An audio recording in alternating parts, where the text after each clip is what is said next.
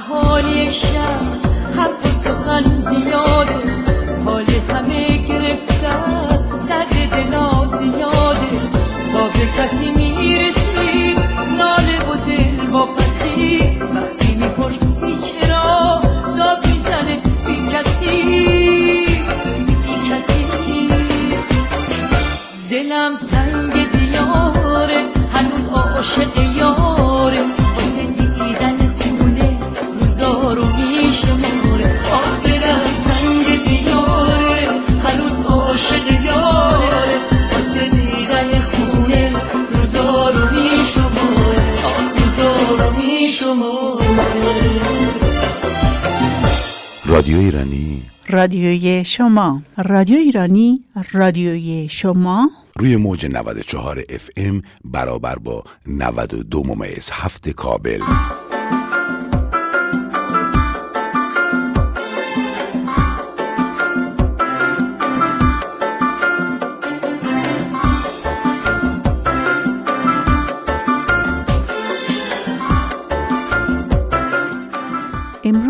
چهارم ژانویه 2021 برابر با 15 دی ماه 1399 دوستان عزیز سال 2021 رو به شما شاد باش میگیم و امیدواریم سال شاد، سلامت و پرباری برای همه شما عزیزان باشه.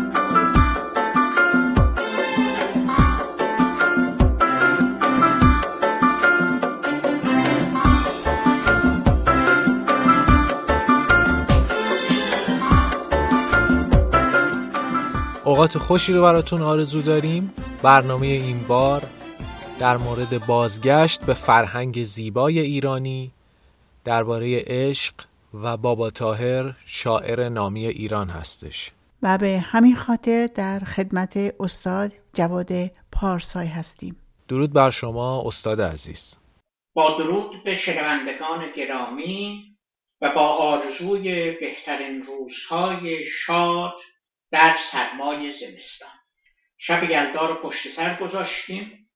برای این برنامه آماده ایم تا همچنان که تا کنون به گونه های گوناگون چهره زیبای ادب فارسی می پرداختیم در برنامه های آینده نیز به این راه ادامه بدهیم.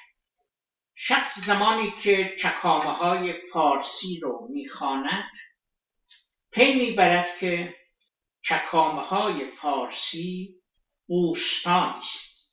سعدی برای یکی از کتابهاش این واژه رو گرفته و در آن از نوشتار و چکامه زیادی بهره برده.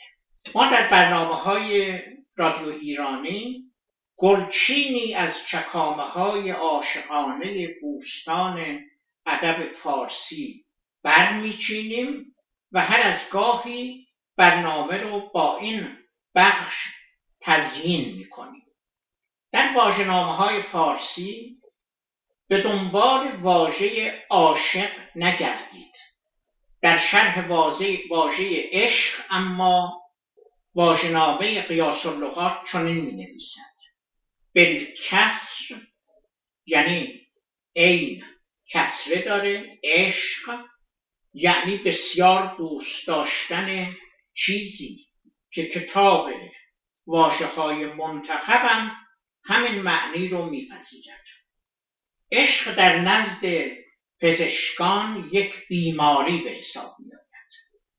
از نوع جنون که از دیدن صورت حسین پیدا می شود حال عشق با صورت حسین چه رابطه ای دارد اینو عاشقانش می‌دانند عبدالرزاق یکی از کسانی است که شرح بسیاری از واژه ها را از دیدگاه خودش نوشته.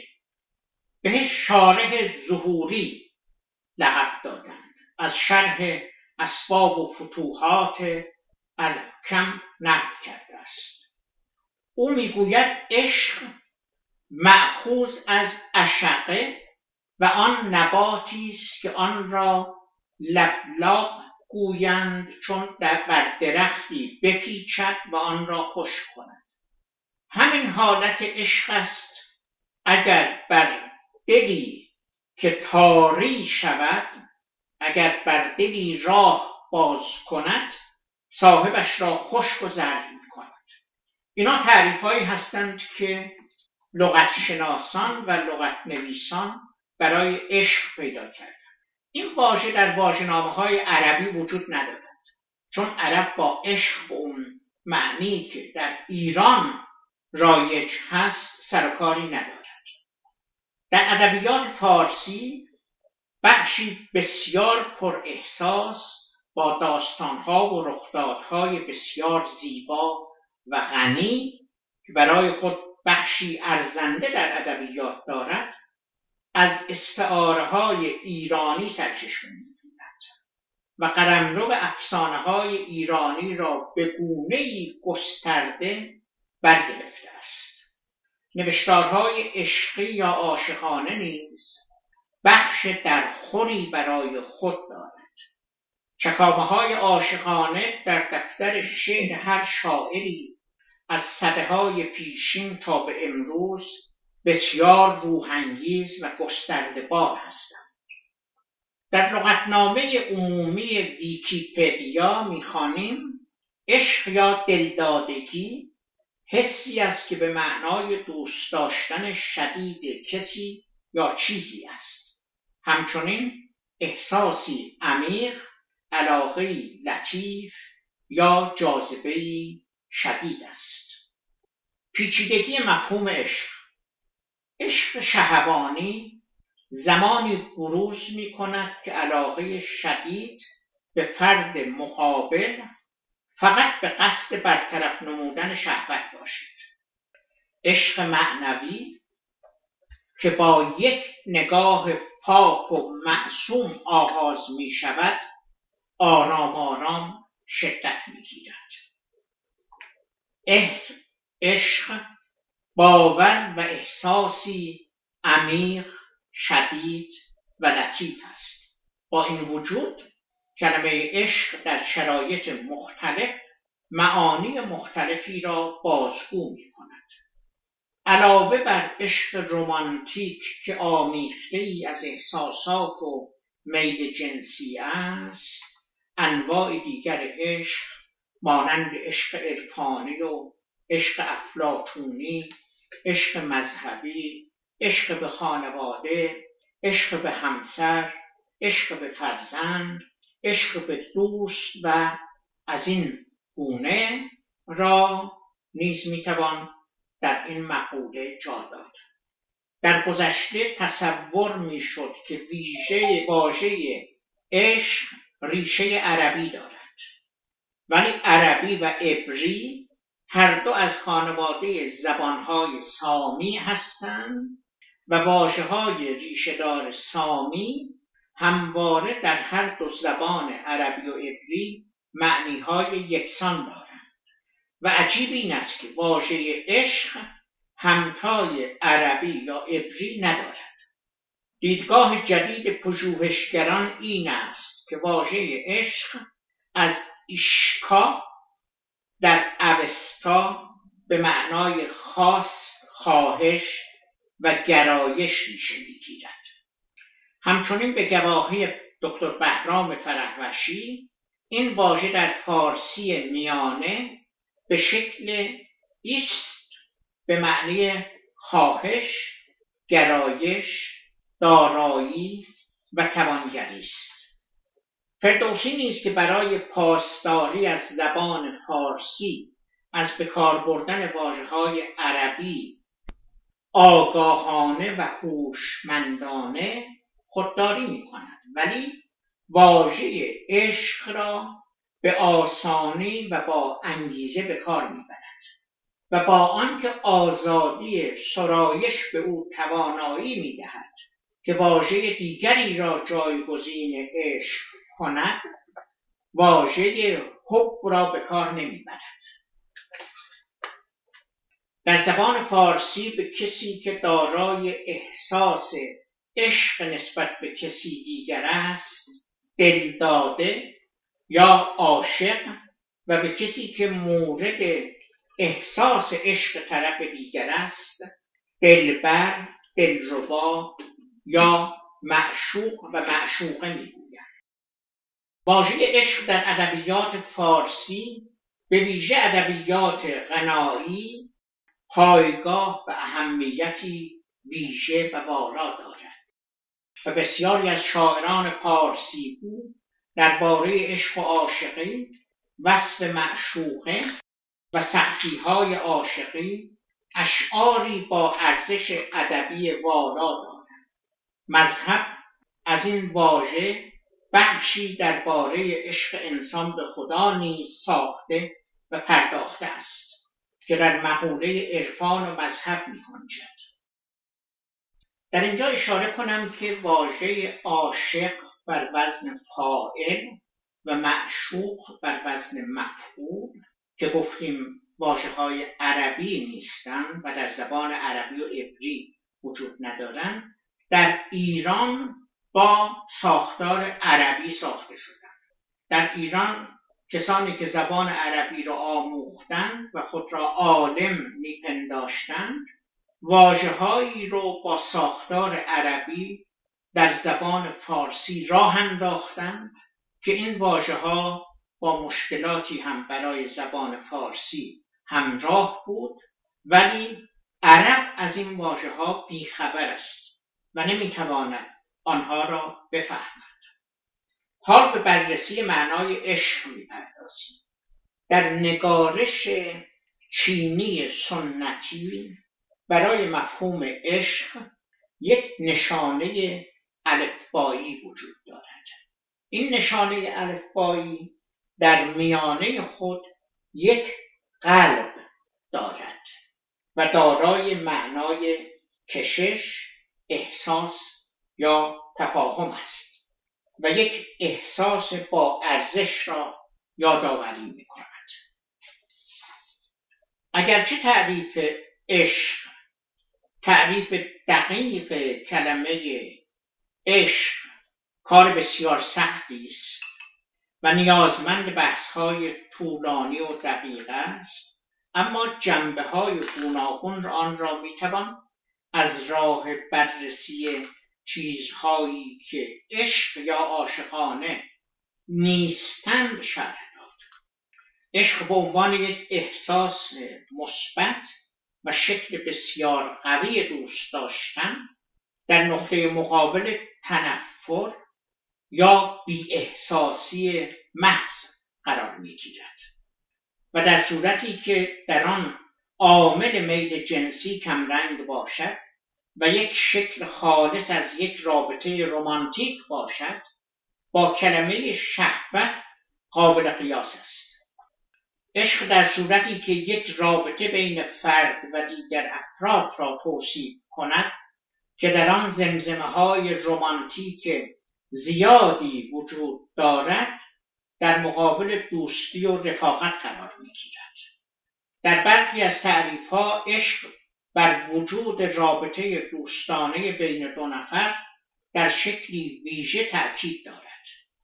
این بیان نمونه های گوناگونی بود که در رابطه عشق با برابر نهادهای منفی تعریف شدند. عشق در معنای عام خود بیشتر به وجود رابطه دوستانه بین دو نفر دلالت دارد.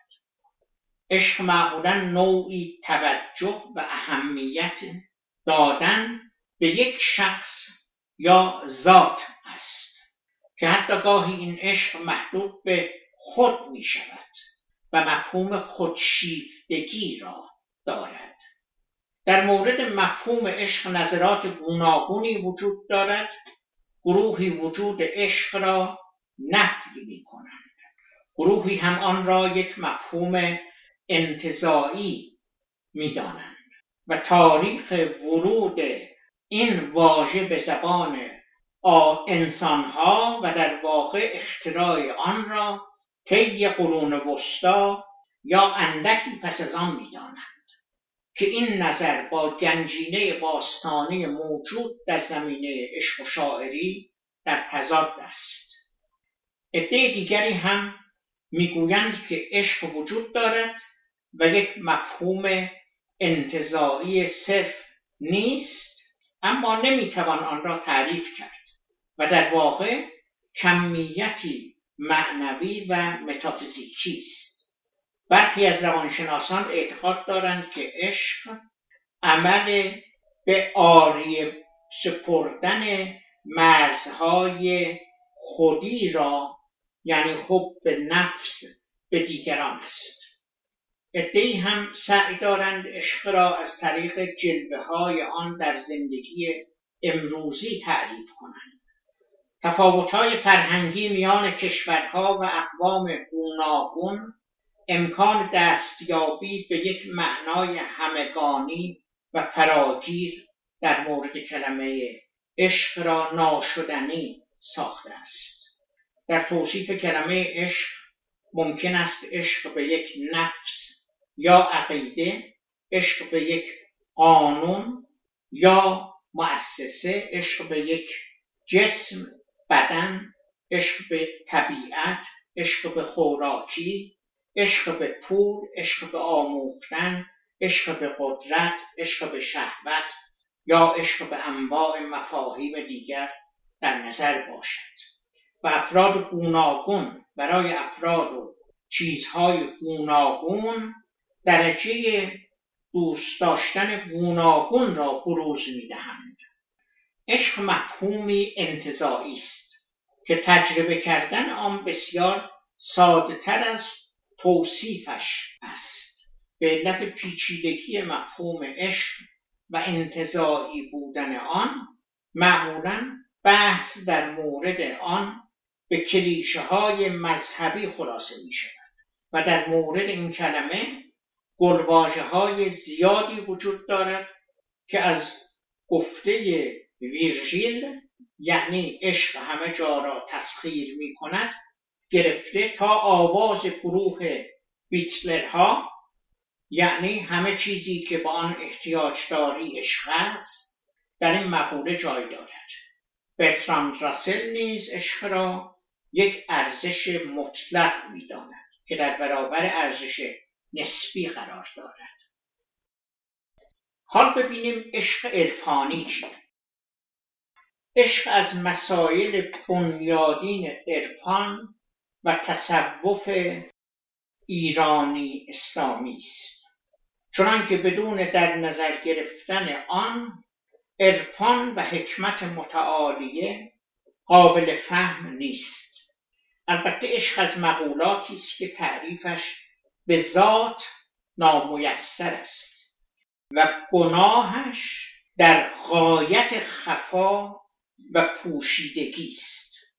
عشق از مستر عشق چسبیدن و التصاق گفته می شود. به گیاه پیچک اشقه می گویند زیرا بر تنه درخت می پیچد و بالا می رود و آن را خشک می کند. و این تمثیل حالت عشق است که بر هر دلی آرز شود احوال طبیعی او را محو می کند مورخان از رشد تدریجی تصوف سخن گفتند که با عرفان زهدی و خوفی آغاز و به تدریج به عشق و دلسپردگی تبدیل می شود و سرانجام بر معرفت و شناخت باطنی تأکید می کند نویسندگان زیادی درباره عشق نوشتند از رابعه و حلاج تا غزالی و به ویژه برادرش احمد غزالی و بعدها عین القضات همدانی و عطار نیشابوری اما ابن عربی و جلال الدین محمد مولوی در دو جریان متفاوت در سطر شرح دهندگان عشق قرار دارند عشق در ادبیات. هرچه گویم عشق را شرح و بیان چون به عشق آیم خجل باشم از آن. کلام مولانا اساسا چیزی به جز عشق نیست. عشق مانند سایر اجزای جهان حقیقتی سیار و مواج و توقف و درنگ ناپذیر است. و تفسیر آن در دفتر و کتاب نگنجد. عشق جز دولت و عنایت نیست. جز گشاد دل و هدایت نیست. عشق را بو حنیفه درس نگفت. شافعی را در او روایت نیست. بایزید بستامی می‌گوید بنمود جا به کشور بی منتهای عشق تا رفت دیده و دل من در هوای عشق. انسان شود کسی که دهد دل برای عشق بیگانه باشد او. نشود آشنای عشق. عشق در کلام شاه نعمت الله وحی. در بدن روح ما روان از عشق تن به جان زنده است و جان از عشق. عشق داند که ذوق عاشق چیست؟ عشق داند که ذوق عاشق چیست؟ باز جو ذوق عاشقان از عشق. جود عشق است و باشد آن را عشق. هرچه در کائنات موجود است. عاقلان اندر عاقلان از عشق عاشقان عشق را به جان جویند. می‌دهد بنده را نشان از عشق نعمت الله که میر مستان است. دیدگاه های فرهنگی اگرچه در مورد تعریف عشق و ماهیت آن در بین فرهنگ های مختلف تشابهاتی وجود دارد و اغلب فرهنگ ها عشق را نوعی تعهد دلسوزی شفقت و شهوت می‌دانند که در همه انسان ها وجود دارد اما میان این فرهنگ ها اختلافاتی هم وجود دارد. برای مثال در هند که معمولا ازدواج طبق روال تعریف شده و سنتی صورت می‌گیرد اعتقاد بر آن است که عشق ضرورت اولیه برای ازدواج نیست و عشق پس از ازدواج به وجود می آید در حالی که در فرهنگ غرب عشق لازمه ازدواج است. در ایران برای بیان پدیده عشق واژگان زیادی به چشم می‌خورد که برخی از زمانهای دور وجود داشته است. در متون اوستا و در گاتاها بارها از مهر و دوستی سخن به میان رفته و در متون به جای مانده از زبان پارسی میانه نیز وجود دارد. واژگانی مانند اعاشه در شعر رودکی به چشم می‌خورد مهر و عشق و اعاشه و شیفتگی و ایشکای و دلدادگی و شیدایی همه از واژگانی هستند که در ایران زمین برای پدیده عشق به کار رفته یا می رود. در دیوان شاعران هم بخشی از داستانهای شاهنامه یا اشعار نظامی گنجوی و خاجوی کرمانی و یوغی و جامی وحشی بافقی و اهلی شیرازی و بسیاری دیگر به بیان داستانهای عاشقانه اختصاص یافته است. بسیاری از شعرا هم به بررسی ماهیت عشق در حالتی جدا از اوصاف صوفیه کار کردند مانند حافظ و سعدی و بابا طاهر و خیام و رودکی که هم غزل و هم رباعی عاشقانه و سوزناک دارند و هم به بررسی ماهیت و کارآمدی عاشق پرداختند در ادبیات صوفیه هم که راه رسیدن به خدا و حق پاکی و محبت است برای جذب در راه خدا و جدایی از دنیا علاقه های ذاتی به خدا بیشماری در همه مورد عشق سراییده اند که معشوق خود را خدا می دانستند مولوی و عطار و ابو سعید ابیلخیر و سنایی غزنوی از این دست شاعرانی هستند که پاره مدهگویی درباری در وصف مملوحان خود از عبارات و مثلهای عاشقانه زیادی استفاده نمودند. انوری و عنصری و اسجدی و فرخی سیستانی هم از این دست شاعران هستند که از چاپلوسان دربار محمود غزنوی بودند. واژه معشوق در ادبیات فارسی. معشوق در ادبیات فارسی نام فردی است که مورد عشق قرار گرفته و در مقابل وی عاشق قرار دارد. دستگاه دینی در ایران در هر زبان کوشیده است استنباط از معشوق در ادبیات فارسی را به خداوند منصوب کند.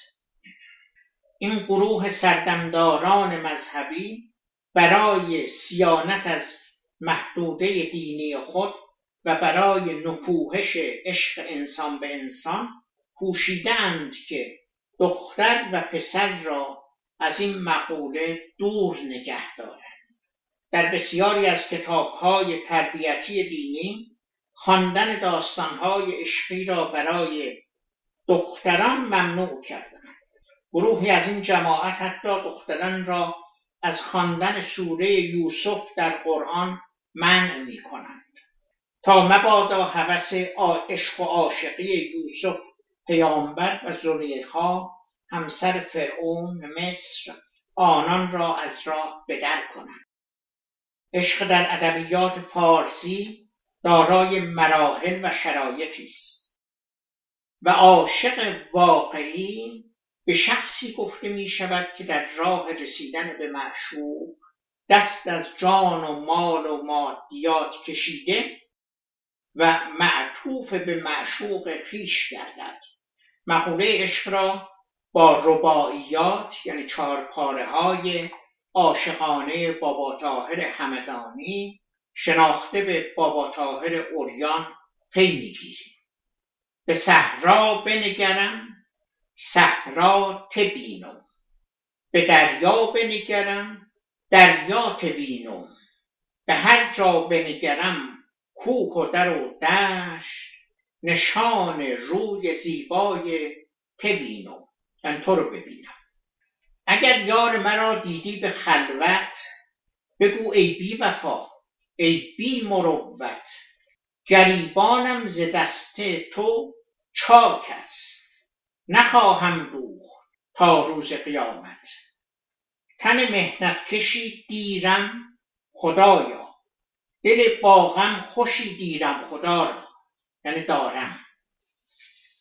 ز شوق مسکن و داد غریبی به سینه آتشی دیرم خدایا. دلی دیرم و برخیا اینو با زمه بر روی ار می‌خوانند می‌گوید دلی دارم خریدار محبت. که از او گرم است بازار محبت. لباسی دوختم بر قامت دل ز پود مهنت و تار محبت. محبت آتشی در جان مفروخ که تا دامان محشر بایدم سوخت. عجب پیراهنی بهرم بریدی که خیاط عجل می بایدش دوخت. نپرسی حال یار دل فقارت که هجران چون کند با روزگارت. نه که روز و شوان در یاد مویی هزارت عشق با مو چه کارت؟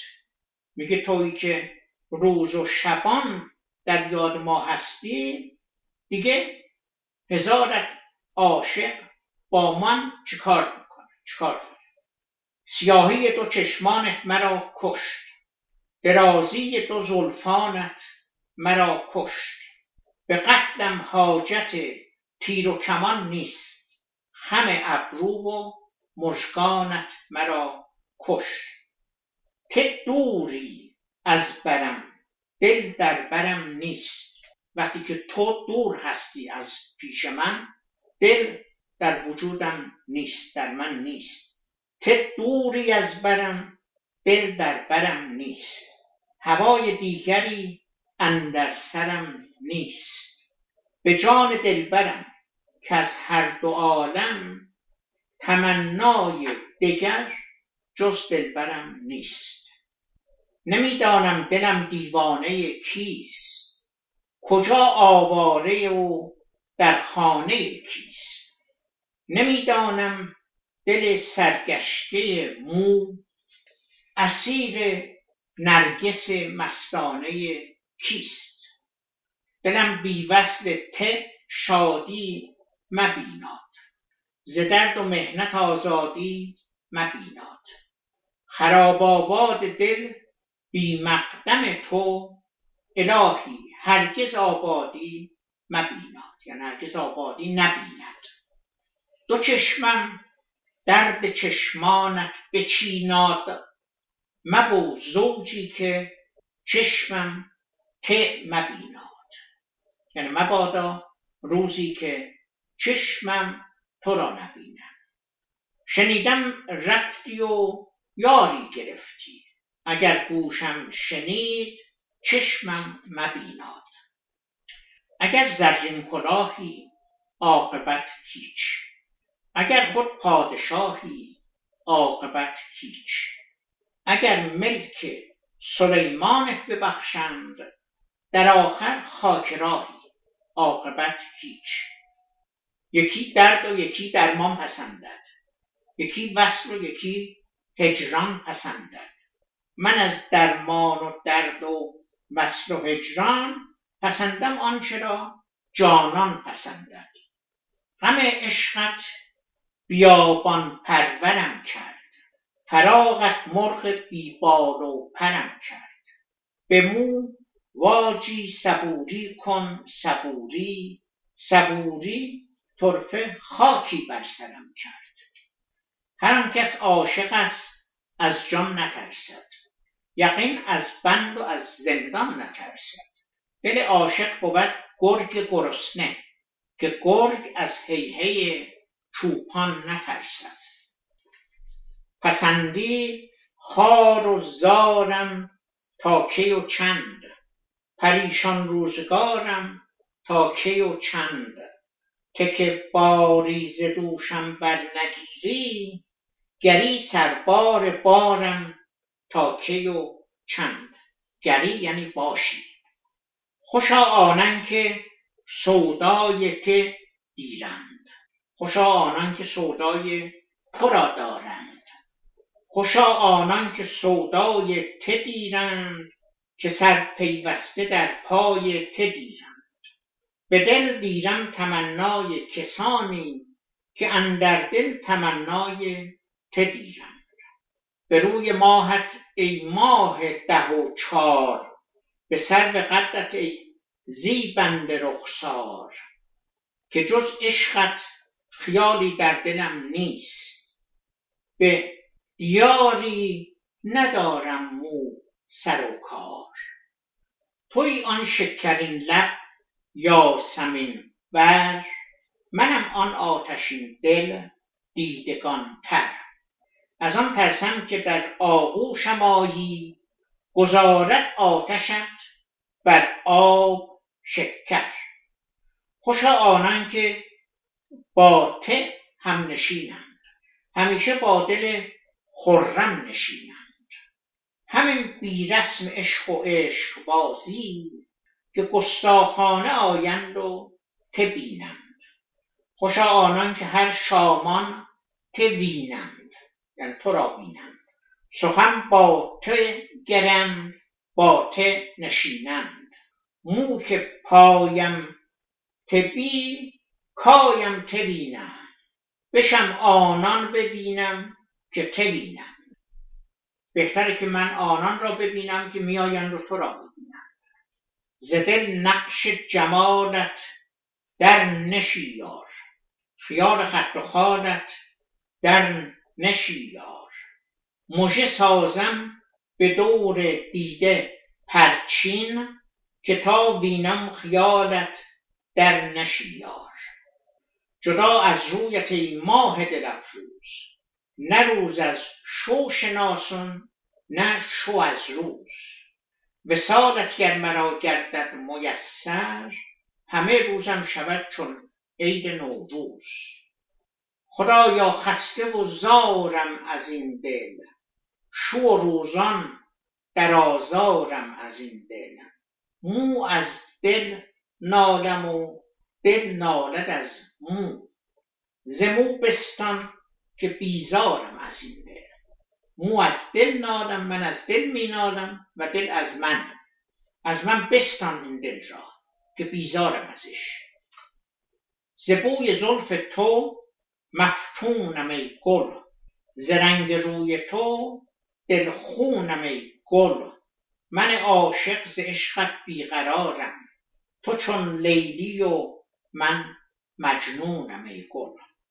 به عشقت ای دلارا نگرفستم نوید وصل تو تا نشنوستم به دل تخم وفایت کشتم آخر. به جز اندوه و خواری ندرویستم درو نکردم. به شو یاد تو ای مه. به شو یاد تو ای مه پاره. هستم. به روز از درد و غم بیچاره هستم. تو داری در مقام خود قراری.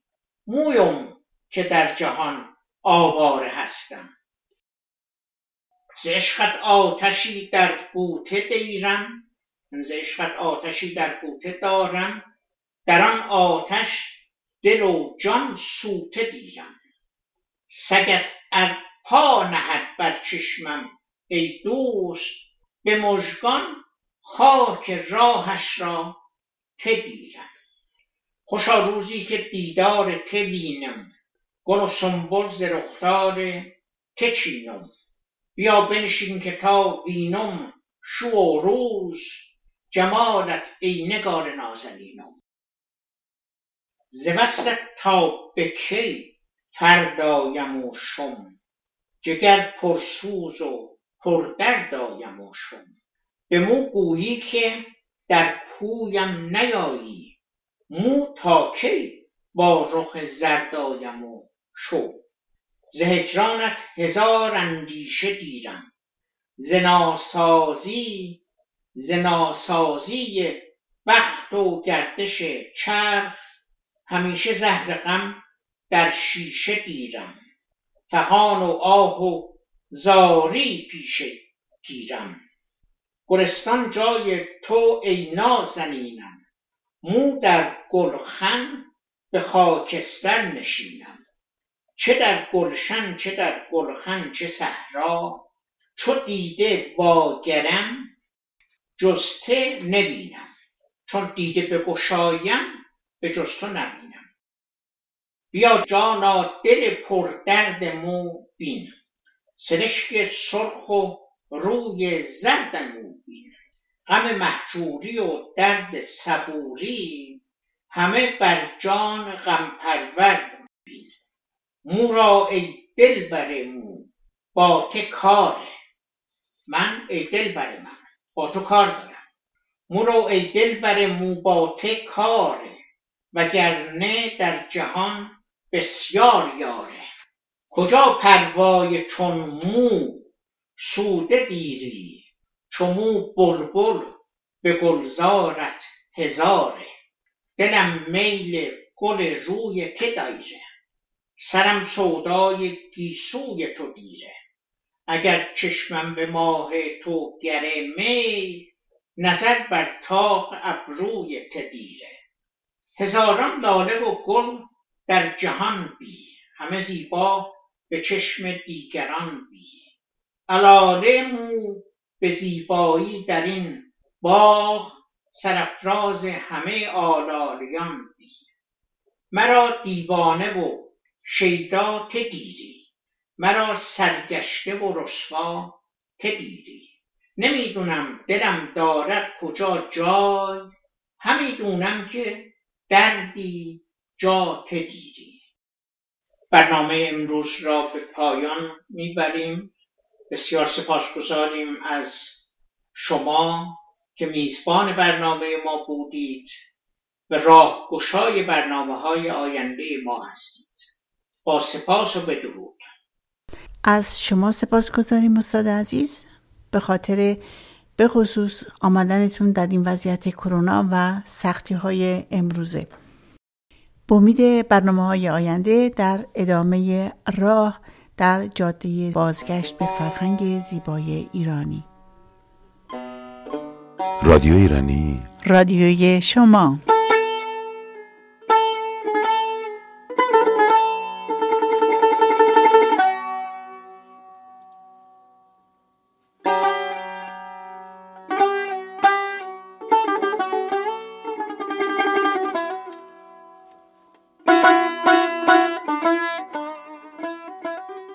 دوستان با آخر برنامه می‌رسیم.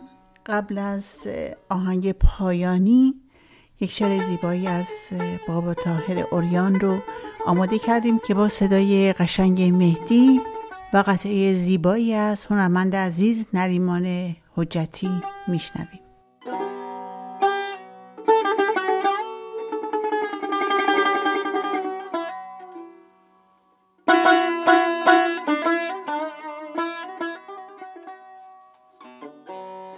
دو زلفونت بود تار ربابم. چه می‌خواهی از این حال خرابم؟ تو که بامو سر یاری نداری چرا هر نیمه شو آیی به خوابم؟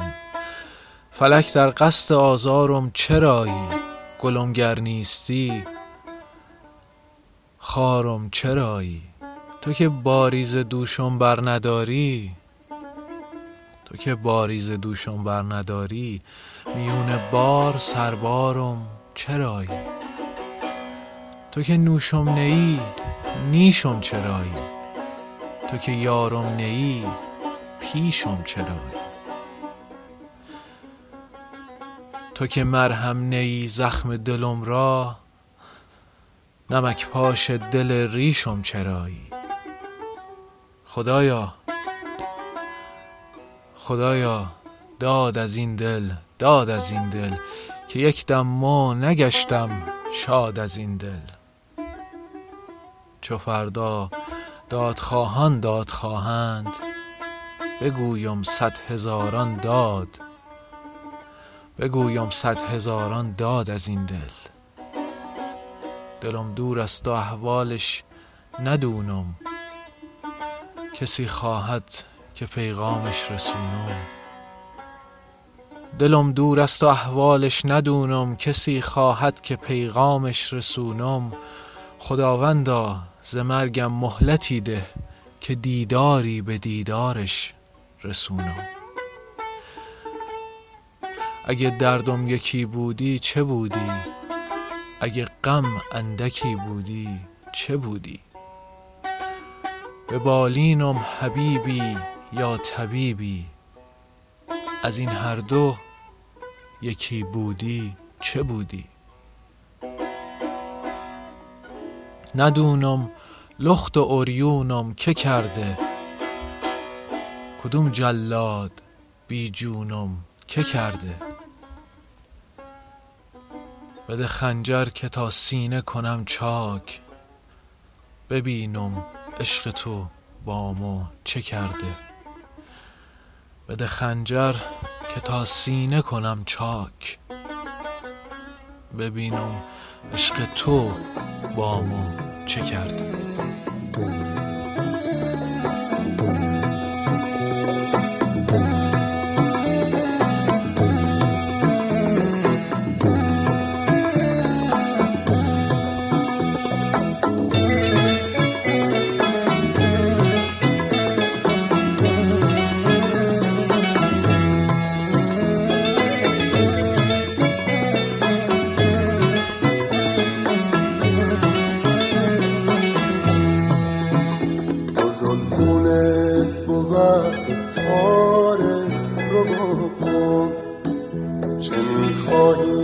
از این حال خرابم تو که با من سر یاری نداری چرا هر نیمه شد پایی خوابم چرا هر نیمه شد به خوابم فلک در قصد آزارم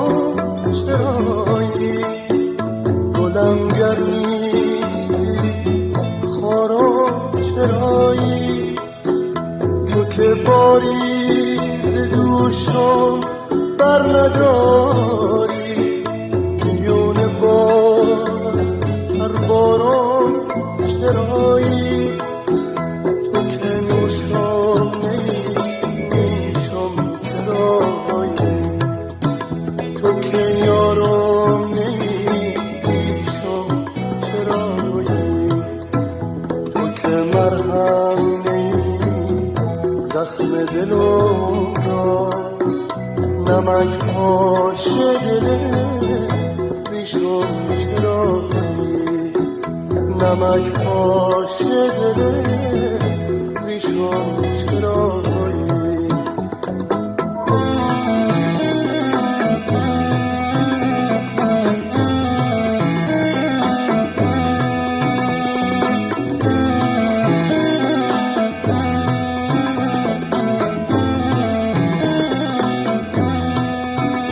خدایا داد از این دل داد از این دل. چه یک دم و نگشتم شاد از این دل. چه فردا داد خواهم داد خواهم. بگویم صد هزارون داد از این دل. چه فردا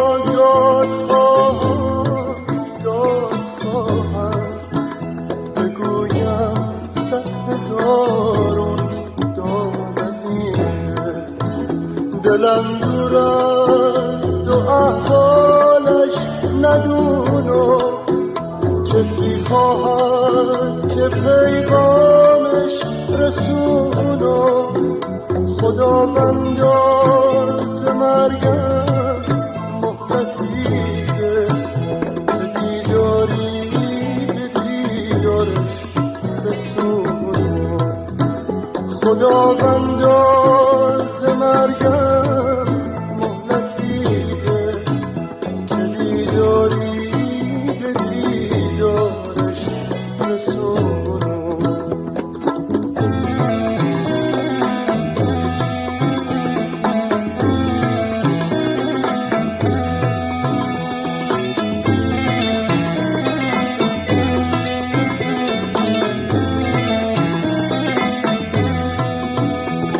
اگه دردم یکی بودی چه بودی؟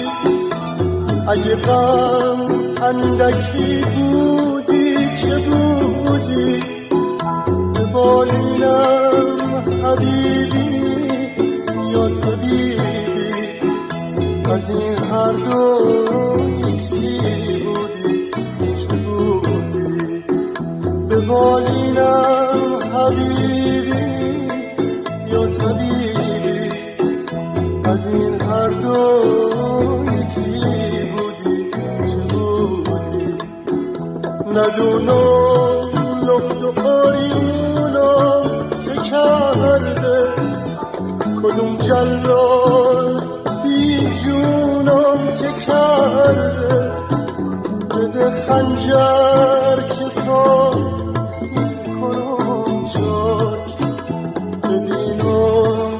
تو با ما چه کرده؟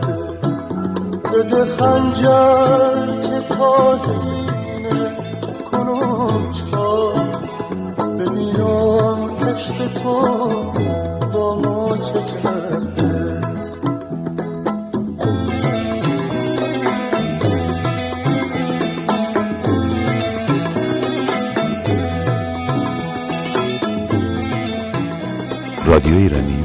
رادیوی شما.